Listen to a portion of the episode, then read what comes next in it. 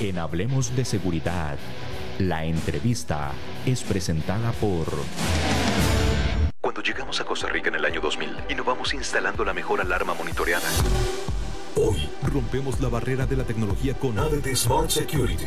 Implementamos una nueva y moderna interfaz que facilitará el proceso de vigilancia y control total de tu hogar o negocio desde nuestra aplicación. Seguridad interactiva, monitoreo de video HD, automatización inteligente. Atrévete a dar el siguiente paso. Llámanos al 2295-6500 o visítanos en www.adt.co.cr. ADT, protege tu mundo. Damos inicio a nuestra entrevista del día de hoy con don Daniel Banda, que nos acompaña desde Argentina. Don Daniel, muchísimas gracias por estar en nuestro programa, compartiendo con toda la audiencia y hablar un tema de cambio regeneracional. Muchísimas gracias y bueno, honrado por estar nuevamente en tu programa y, compartiendo con, con ACES este espacio en el que, bueno, hablamos de temas que son eh, intrínsecamente de seguridad y muchos que tienen que ver con el entorno de la seguridad, así que hoy eh, vamos a sacar lindas conclusiones. Don Daniel, un cambio regeneracional, como lo hemos definido para el día de hoy, significa cambios o impactos individuales y colectivos. Sí, totalmente. El, recambio generacional en seguridad es eh, básicamente un proceso complejo. Tal vez tiene alguna complejidad adicional que en algunos otros ámbitos, como por ejemplo en el de la tecnología, porque básicamente, por ejemplo, para hacer un parangón, en el ámbito, en el ámbito ingenieril, eh, los estudios de grado en las carreras, por ejemplo, la carrera de ingeniería, eh, en electrónica o en computación, o en todo lo que tiene que ver con las materias duras, se va actualizando en la medida en la que la tecnología va creciendo y de alguna manera esos programas son dinámicos.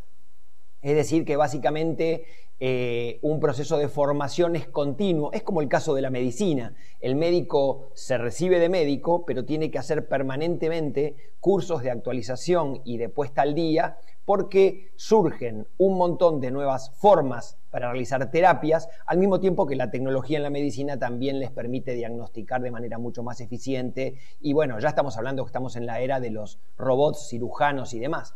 Ahora bien, dicho esto, ¿qué pasa con la seguridad? En la seguridad hay un conjunto bastante grande de especialistas en lo que llamamos la seguridad integrada. La seguridad integrada surge eh, en un gran porcentaje de la cuestión de lo humano, lo que hoy llamamos la seguridad física o a través de personas. Y hay un, digamos, estamento bastante marcado, sobre todo en Sud y Centroamérica, que hace a que personal que reviste en fuerzas de seguridad, estatales por supuesto, por ejemplo, Em, ejércitos y todas las diferentes fuerzas, la Fuerza de Mar, la Fuerza Aérea, eh, todo lo que son las policías federales, todo lo que son las gendarmerías, todo lo que es básicamente luego de eso todos los estamentos de la fuerza pública, han estado eh, ocupando de forma correcta espacios en la actividad privada de seguridad. Por esto del conocimiento que se tiene de las cuestiones relativas a la seguridad, ¿cierto? Ahora, hay una inserción violenta de la tecnología en nuestra industria. Quiero decir violenta en crecimiento permanente. Y aquí es donde hay un cambio de eje, porque dicho en términos coloquiales y, habituales, quien sabe de seguridad en base a hombres no necesariamente sabe en cuanto a seguridad tecnológica. Al producirse esta brutal inserción de la tecnología, lo que ocurre, y en pocos años, diría del 2000 hacia aquí, fue en un ritmo de crecimiento exponencial, eh, donde incluso se habla del reemplazo del hombre en, algunos, en algunas eh, posiciones, nos lleva a pensar que todos los directivos que traían las empresas de seguridad, como las conocíamos previamente, se enfrentan a un cambio radical que no pueden contener. No lo pueden contener porque no tienen los conocimientos o la preparación que les hubiera llevado realizar una carrera de grado en base a la tecnología.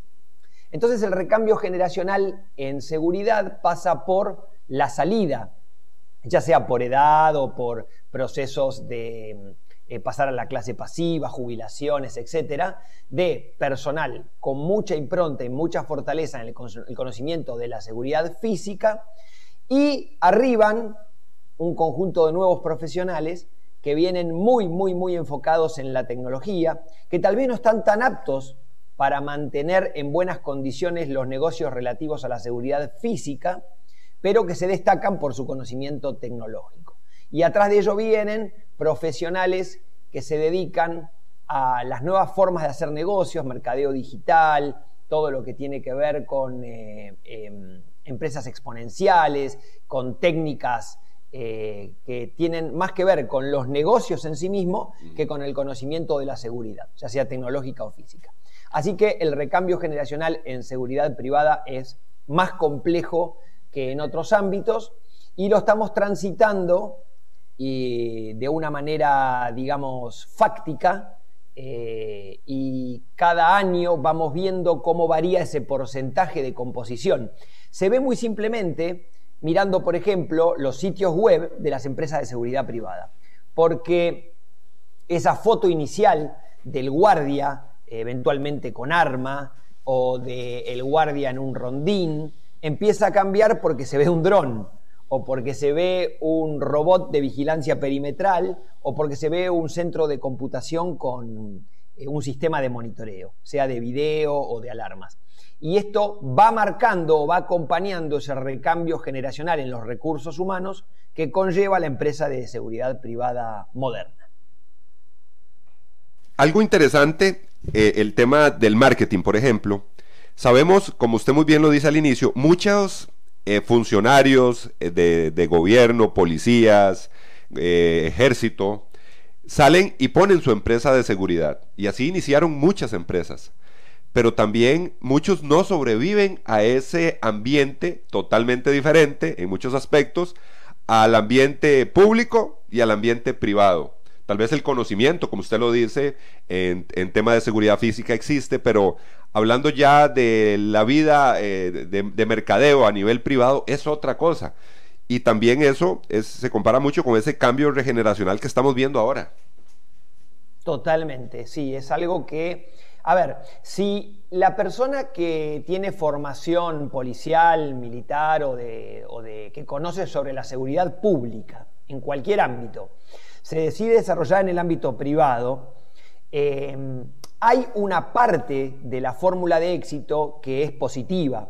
Es decir, los sistemas de seguridad, todos los servicios de seguridad, conllevan algún tipo de respuesta, sobre todo en nuestros países, ¿no? en Centro y Sudamérica eh, y México, esto es muy visible.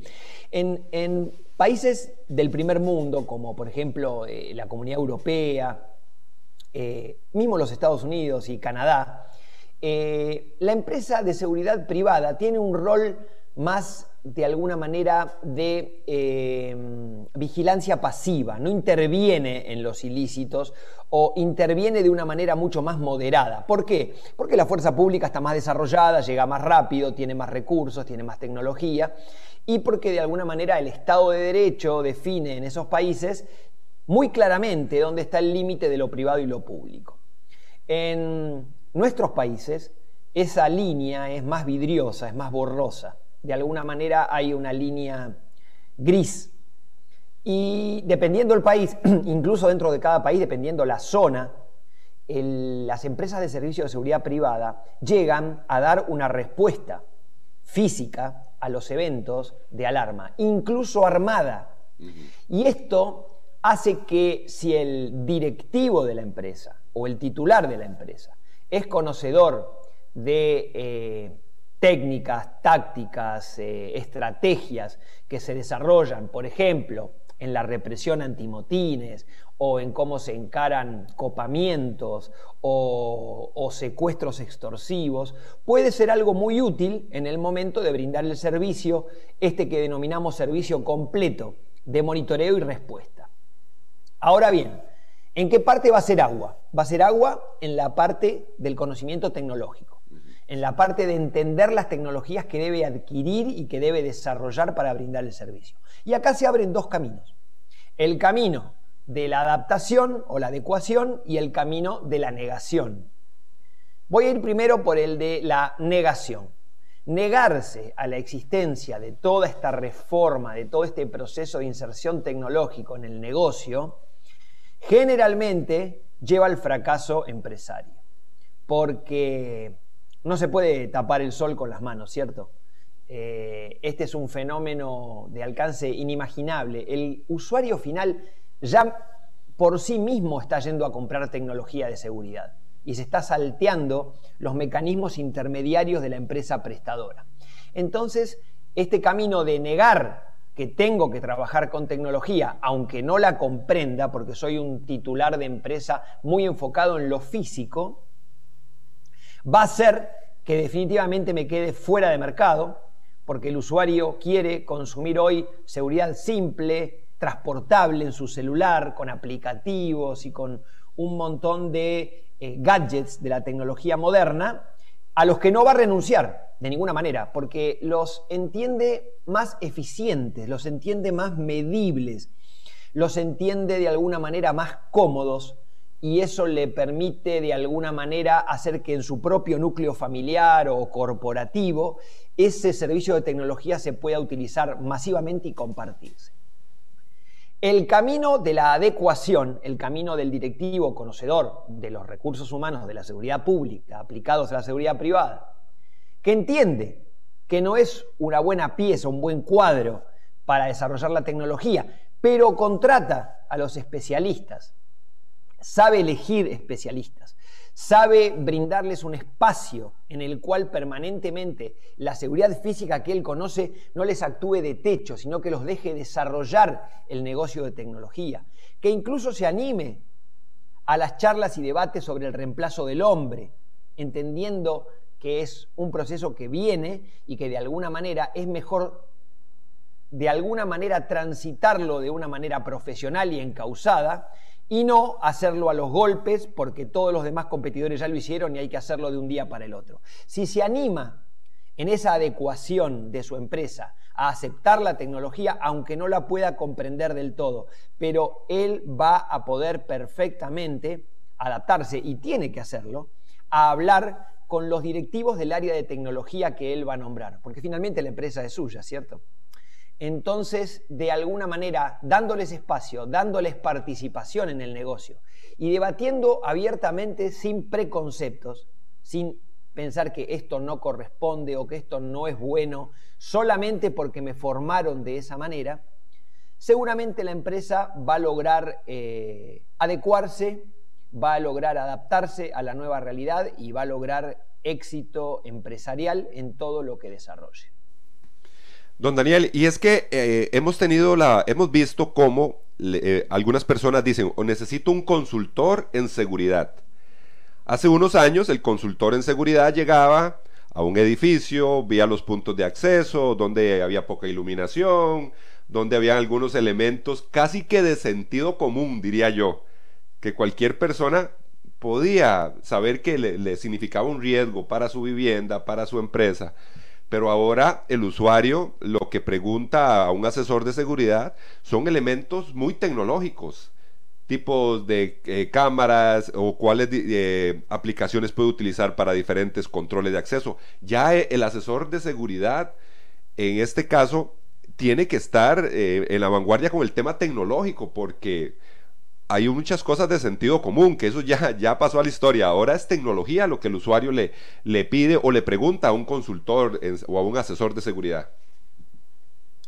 Sí, pero en este sentido yo soy un poco más conservador porque eh, la realidad nos lleva a darnos cuenta que la tecnología por sí misma, sin un análisis de riesgos, no, resuelve los problemas. Eh, en todo caso, los demora y uno termina aprendiendo por la fórmula de, éxito-fracaso, ¿cierto? Eh, yo puedo ir a comprar hoy tecnología y la verdad que la tecnología ni siquiera, ni siquiera, ya necesita un instalador demasiado capacitado.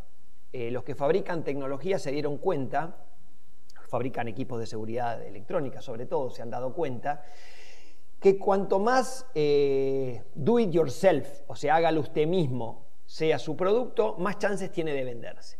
Entonces ya desarrollan productos que cualquier usuario no capacitado puede instalar. La desaparición del cable eh, por tecnologías wireless, todo inalámbrico, simplifica mucho este proceso.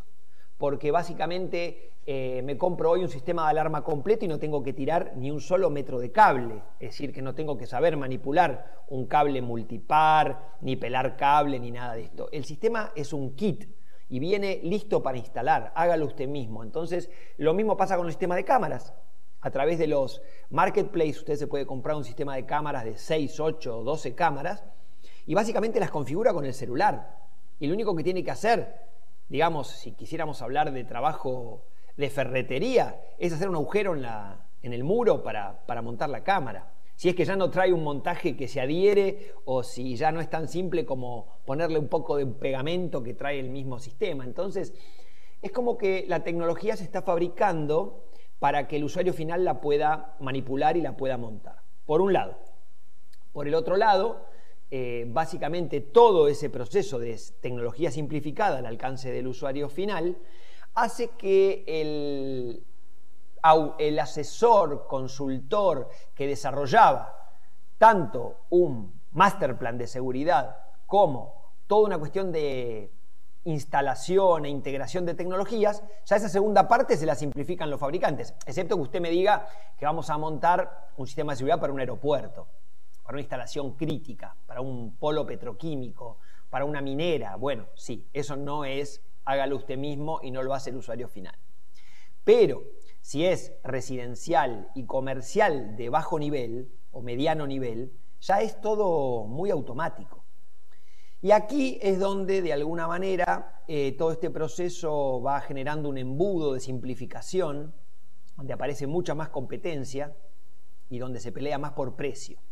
Entonces, por un lado, la tecnología simple de instalar y los precios que bajan, pero por el otro lado, la ausencia de un análisis de riesgo real, y un análisis de riesgo real pasa por entender por dónde puede llegar el ataque, por dónde puede venir la agresión, dónde está el flanco fácil para el ingreso, qué es lo que se está protegiendo, eh, es simplemente eh, lo que hay normalmente en una casa de familia o se está protegiendo eh, bienes que, por ejemplo, fueran dinerarios o se están protegiendo cajas fuertes, se están protegiendo piedras preciosas, joyería. Bueno, esto tiene mucho que ver con un análisis de riesgo.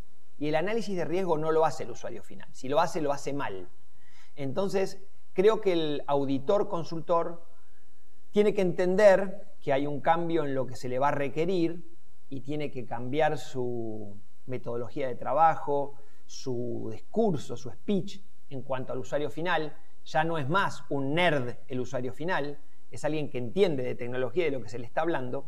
Y lo que básicamente tiene que resaltar o hacer valer más es su rol eh, de estratega de poder plantear una matriz, una FODA, cuáles son los riesgos, por ejemplo, que tiene eh, específicamente este cliente y cómo vamos a detectar y a responder a cada uno de esos riesgos. Todos sabemos que los riesgos no desaparecen, solo se minimizan, pero el plan será cuanto más efectivo, cuanto más porcentaje de, minimalización del riesgo se logre. Y en este sentido, el auditor consultor moderno y adaptado a los tiempos sigue siendo un rol muy exitoso. Interesante eso, don Daniel. Claro, hacer esos análisis de riesgo, eh, lógicamente es, fundamental. Usted no lo, no lo recalca y lo entendemos mucho mejor, como usted nos lo explica, de esa parte funcional que es necesaria ¿verdad? para cualquier eh, empresa o industria que necesita los servicios de seguridad. Algo importante también, don Daniel, que hemos visto y que hemos conversado con algunos empresarios, ¿verdad? Es el tema del marketing. Yo creo que el marketing también ha sido un elemento muy beneficioso que para muchos empresarios eh, les, ha, revolucionado mucho la forma de poder eh, darse a conocer, dar a conocer su empresa. Y tal vez algunos no muy, muy familiarizados con el tema tecnológico, redes sociales, bueno, el impacto para ellos es muy positivo y lo aprenden y se dan cuenta de este beneficio en muchas oportunidades gratuito, ¿verdad? Si, uno depende cómo lo quiere utilizar. Bueno, es una gran herramienta para ellos, un, un elemento bastante importante para poder dar a conocer sus empresas. Sí, yo en este sentido tengo una, visión muy negativa del empresario de la industria, ¿no? Eh, por supuesto lo hago de una manera, digamos, eh, como un disparador para repensarse, no como una crítica. Pero un poco esa formación que trae el experto en seguridad desde lo público hace que no sea un experto en mercadeo. Eso no es grave. Lo grave es que no lo contrate al experto en mercadeo, que no lo asocie que no sea un partner en su negocio. Entonces, eh, yo veo la propuesta de comercialización de servicios de seguridad privada en un 95% de México hasta la Patagonia es obsoleta, obsoleta totalmente, anticuada, inútil, costosa, inservible de alguna manera. Eh, hay gente con buena voluntad que cree que vender en los medios es tener una página de Facebook y una de Instagram y cada tanto postear alguna oferta o algún servicio que se brinda. Eh, y cuando uno mira esas redes, eh, se da cuenta que tienen 70 adeptos, el primo, el hermano, el hijo y el amigo del hijo del dueño de la empresa. Invertir en tecnología concreta de mercadeo digital, en servicios de mercadeo digital, es otra cosa. Eh, implica disponer un cash flow, un programa de fondos, sostenerlo, medir con KPIs si es exitoso o no, si es exitoso, mantenerlo y sostenerlo y reinvertir, y si los KPI dan negativos es corregirlo y seguir invirtiendo, no corregirlo y abandonarlo. Eh, en general, ya te digo, 95% de la industria de la seguridad privada no sabe manejar el negocio del mercadeo digital. No sabe y otra vez llegamos a la misma conclusión del punto 1. ¿Lo niego o lo acepto, lo entiendo y lo domino? Y ahí está la gran diferencia. Ahí las proporciones están 70-30. 70 lo niegan, Dicen que todavía el vendedor con la valijita caminando por la calle, tocando el timbre de la puerta y hablando con la señora ama de casa, va a vender un servicio de seguridad tecnológico como una alarma monitoreada o un sistema de cámaras.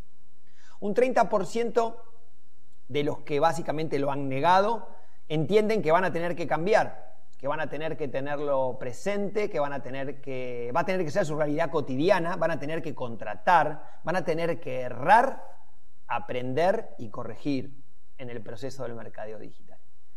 Y es irrenunciable ese futuro. El que renuncia a ese futuro renuncia a su negocio, porque ya no hay más espacio para las técnicas tradicionales, para el boca en boca, para esperar que mi cliente me recomiende. ¿Cómo va a crecer un negocio en el que dependo de que mi cliente me recomiende? Es inviable, eso es del pasado.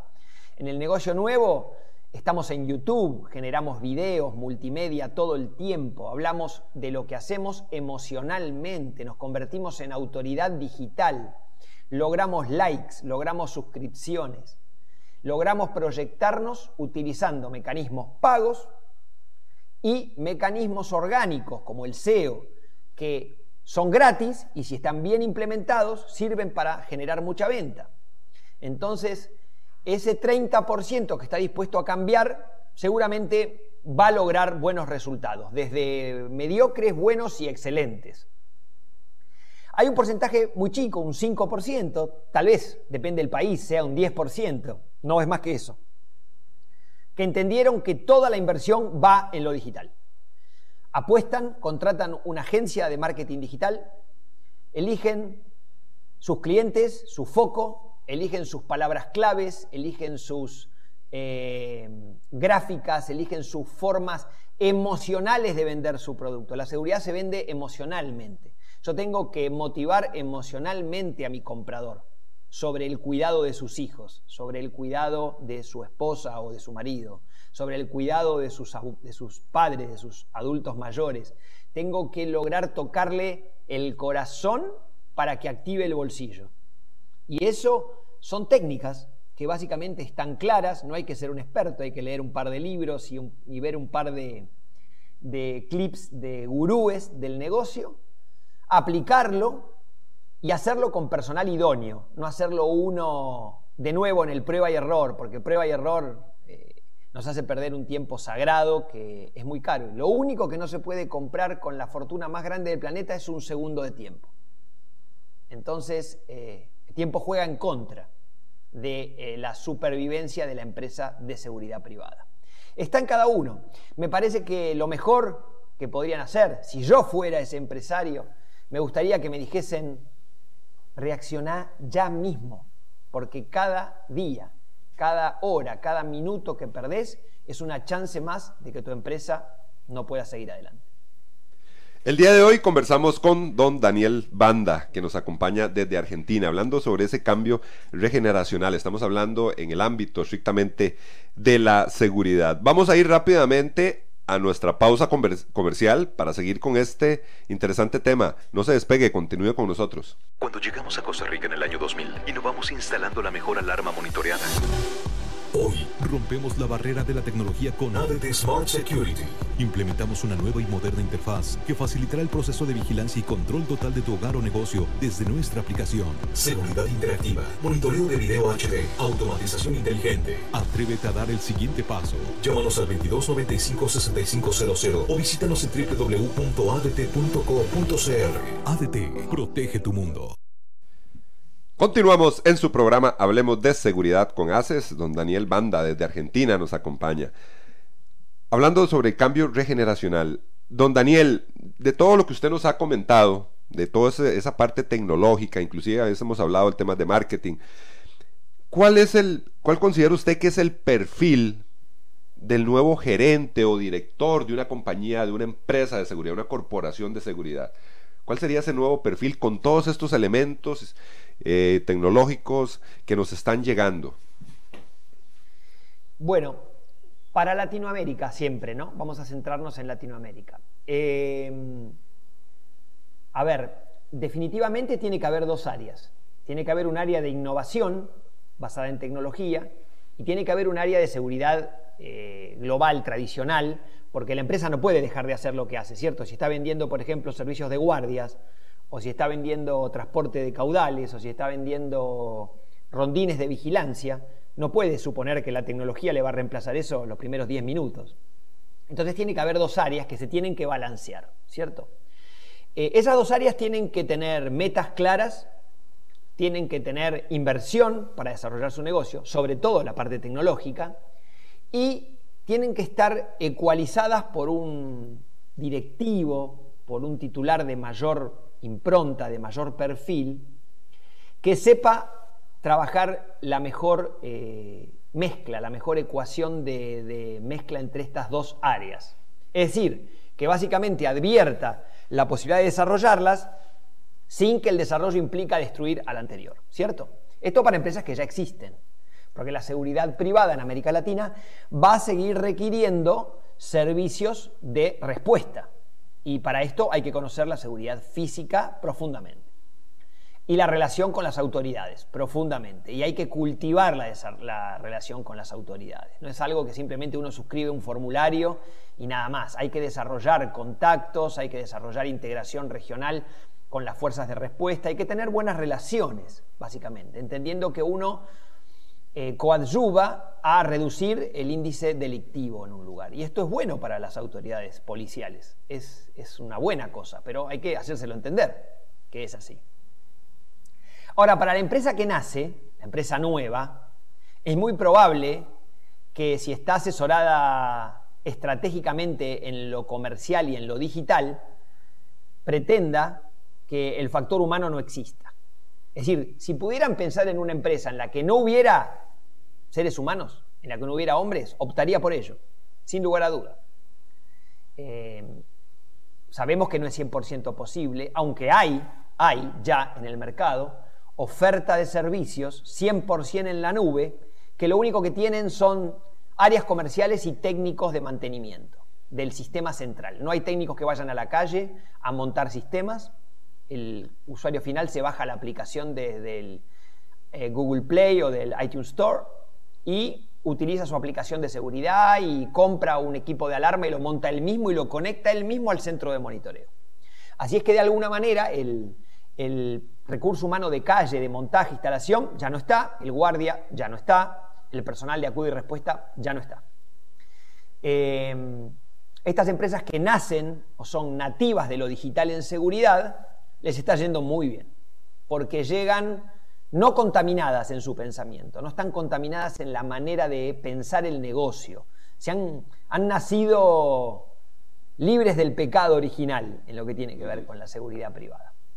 Las que se tienen que convertir no pueden abandonar todo eso. Es más, van a discutir férreamente. Todas esas nuevas empresas que son solo tecnología, que son un servidor en la nube y una aplicación, no sirven, no van a funcionar.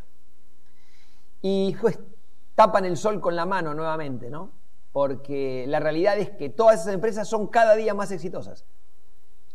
Entonces, eh, las que nacen digitalmente van a tratar de negar la existencia del ser humano en el negocio y lo bien que les va a ir en minimizar cuestiones que tengan que ver con el error humano, con las cuestiones sindicales, con las cuestiones que tienen que ver con las enfermedades, con las ausencias en los puestos, con los incumplimientos de los roles, eso no va a existir para estas compañías. No existe, no es que no va a existir, no existe hoy.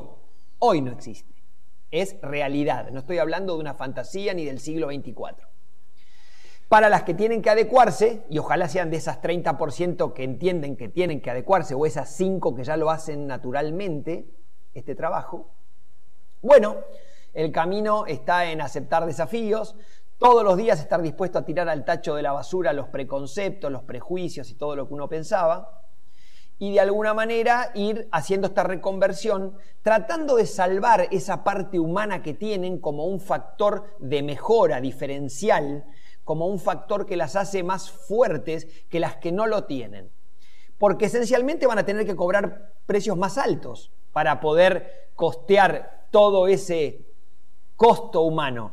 Entonces no les queda otra que vender más caro.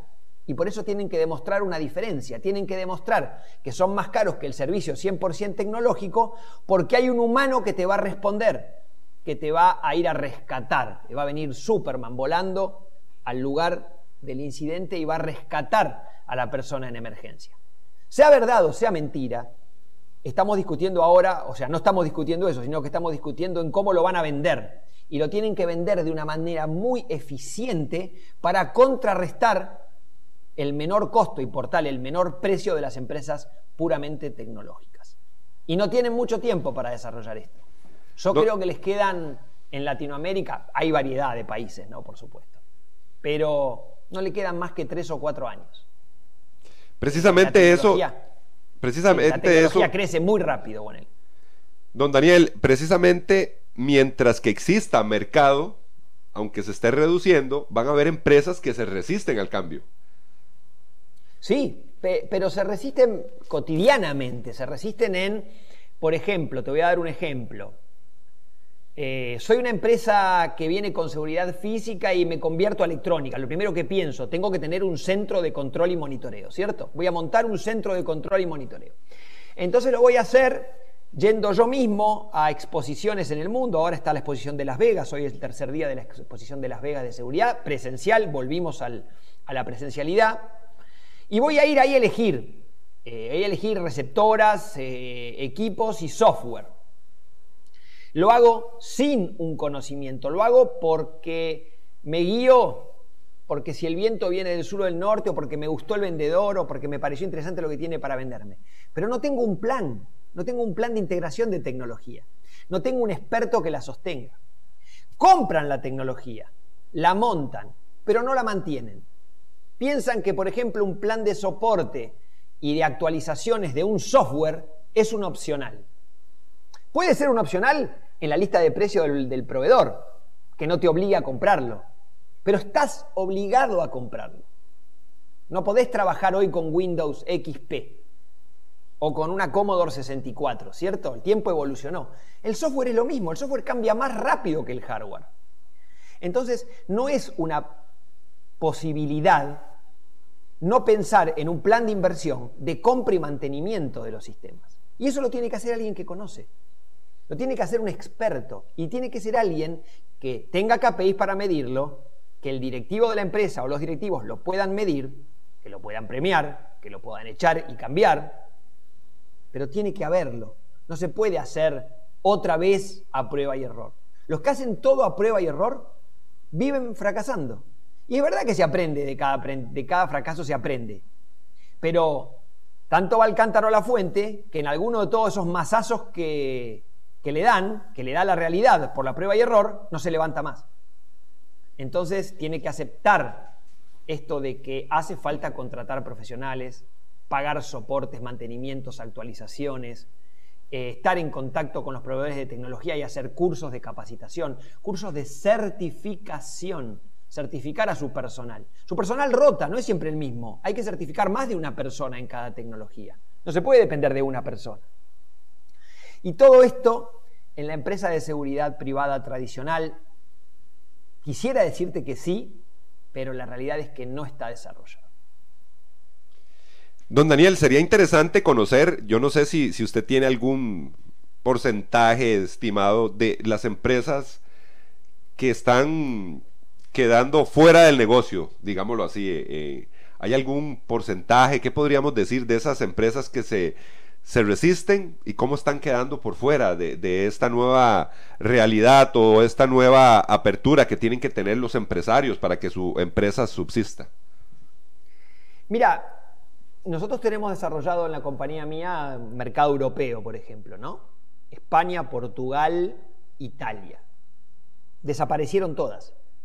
No quedó ninguna empresa que tenga una visión del año 2000 de la seguridad privada. Ni una ni una. Además que desembarcaron grandes jugadores como sabemos todos que el año pasado eh, Prosegur y Telefónica cerraron un acuerdo muy grande. Eh, hay otras compañías muy importantes que son masivas y dominan duramente el mercado. Eh, no venden barato, tienen precios normales, a veces altos, pero aprendieron cómo venderle al cliente y el cliente valora ese servicio y lo paga más caro. Se ha dado la cuestión ridícula de que las compañías masivas que normalmente ganaban por precio ahora son más caras y siguen ganando mercado. América Latina todavía hay muchos países y lugares donde la facturación de hora hombre de personal de guardia sostiene la compañía, de mi punto de vista, mentirosamente. Mentirosamente. Las rentabilidades, las rentabilidades de la empresa de seguridad física de guardias es de menos del 5% si se cumplen todas las normativas, leyes y se pagan todos los impuestos. Para aumentar la rentabilidad por el nivel de competencia que hay y porque todas utilizan el mismo recurso humano, necesariamente se logra infringiendo alguna ley, algún impuesto, algún registro, alguna norma. Ahí es donde se logra, con mucho más, eh, digamos, tasa de fracaso y de una forma no ética y no legal una diferencia adicional. Entonces se facturan grandes volúmenes de dinero en horas físicas de guardia, pero con una rentabilidad real que puede ser del 5, puede ser del 3, puede ser 0.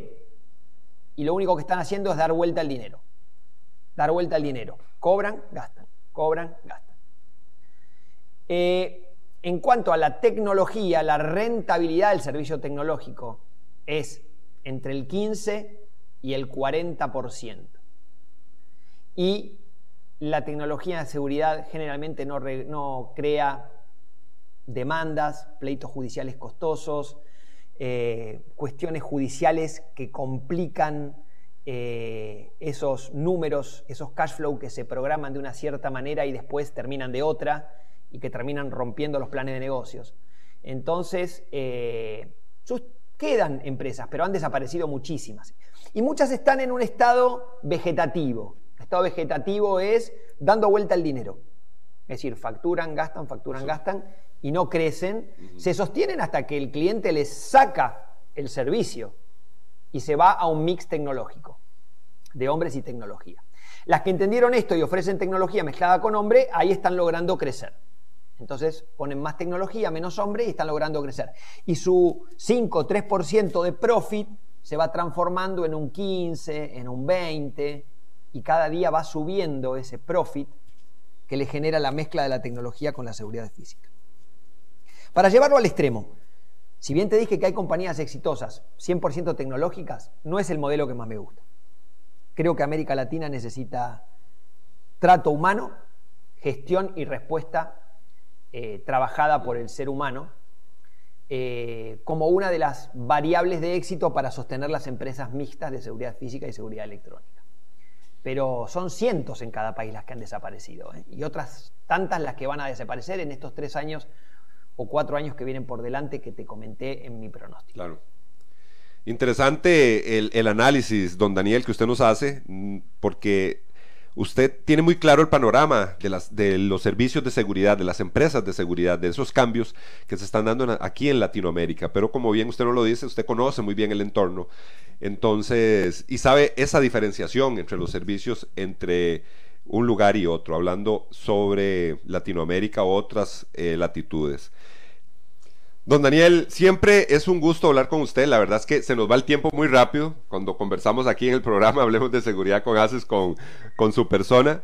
Eh, se nos acabó el tiempo. Hay muchos comentarios. La próxima vez que, lo, que eh, conversemos, bueno, vamos a seguir tocando este tema u otros temas. Y darle las gracias realmente por habernos acompañado en este espacio de Hablemos de Seguridad con ACES. Muchas gracias. Mira, yo me adapté, yo no soy nativo digital, pero me tocó adaptarme, ¿no? Aparte, en la empresa todos los directivos son modernos.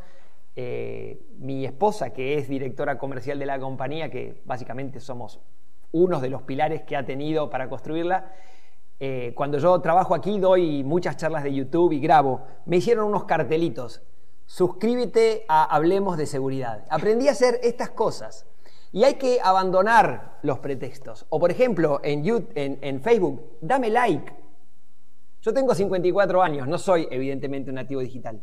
Pero aprendí que nos tenemos que adaptar a estas cosas. Claro. Si no nos adaptamos a estas cosas, somos parte de un mundo lindo, era lindo, divertido, eh, lo podíamos dominar, pero eso es en el pasado, no hay futuro.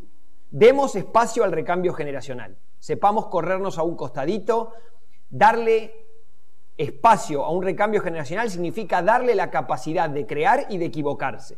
No viene a hacer todo bien, pero vienen con más energía. Hay que mirarlos un poquitito más, escucharlos y callarnos nosotros también un poquito más. Gracias por todo. Gracias, don Daniel. Con ese excelente mensaje nos despedimos, no sin antes dejarles nuestra invitación para el próximo programa. Asociación Costarricense de Empresas de Seguridad y Afines presentó Hablemos de Seguridad. Hablemos de Seguridad. Hablemos de Seguridad. Con ACES.